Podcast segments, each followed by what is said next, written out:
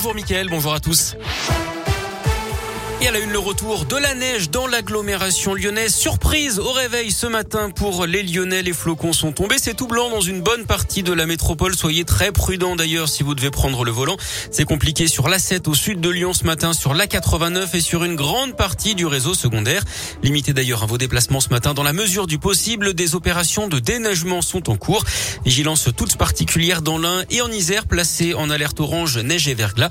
L'Isère où le risque d'avalanche est également très marqué aujourd'hui. D'ailleurs le cas également dans les deux Savoies et plus généralement dans les stations de ski des Alpes avec de fortes chutes de neige attendues aujourd'hui. D'après Météo France, la neige ne devrait pas tenir très longtemps à Lyon. Elle devrait être rapidement remplacée par la pluie. Des traces de désherbants retrouvées dans de l'eau potable dans la région, notamment dans l'un autour de Bourg-en-Bresse et dans 25 communes du Nord-Isère. Mais d'après l'agence régionale de santé, il n'y aurait pas de risque pour la santé des usagers. L'eau du robinet peut être consommée sans restriction, assure l'ARS. Un ancien nageur champion olympique dans la tourmente, Yannick Agnel a été placé en garde à vue pour viol et agression sexuelle sur mineur de 15 ans hier. Les faits à 2016 alors qu'il était licencié au club de Mulhouse. Pierre Ménès, lui, sera jugé le 8 juin prochain au tribunal correctionnel pour agression sexuelle. L'ancien journaliste sportif de Canal Plus est accusé par une hôtesse d'accueil de lui avoir touché la poitrine. C'était lors d'un match du PSG au Parc des Princes fin novembre. L'ancien chroniqueur nie les faits. Sa garde à vue à elle est élevée hier soir. En revanche, les poursuites sont abandonnées concernant Luc Besson. Le cinéaste était accusé de viol, mais le juge a prononcé un non-lieu.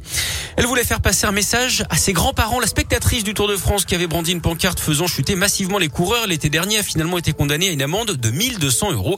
Elle devra également verser un euro symbolique à l'Union nationale des cyclistes professionnels qui s'était portée partie civile.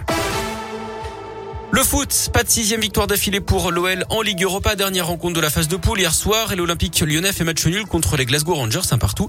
À retenir donc la première place du groupe avec cinq victoires et un match nul qui permet à l'OL de se qualifier directement pour les huitièmes. En conférence de presse, le latéral gauche Enrique est revenu sur ce qui fait l'actu à l'OL depuis quelques jours. Le départ du directeur sportif Juninho et les mauvais résultats en Ligue 1. Écoutez-le.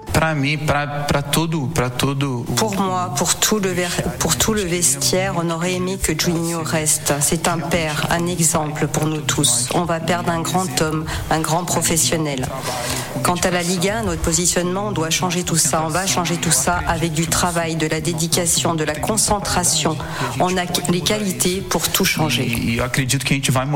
des mots forts hein, qu'il va falloir retranscrire sur le terrain dès dimanche face à Lille. Ce sera à 13h. Notez que le tirage au sort des huitième de finale de la Ligue Europa aura, aura lieu le euh, lundi prochain pardon, à la mi-journée. Et puis un mot des filles de l'OL avec cette très belle victoire en Ligue des Champions hier. Victoire 5 à 0 sur la pelouse du Benfica Lisbonne.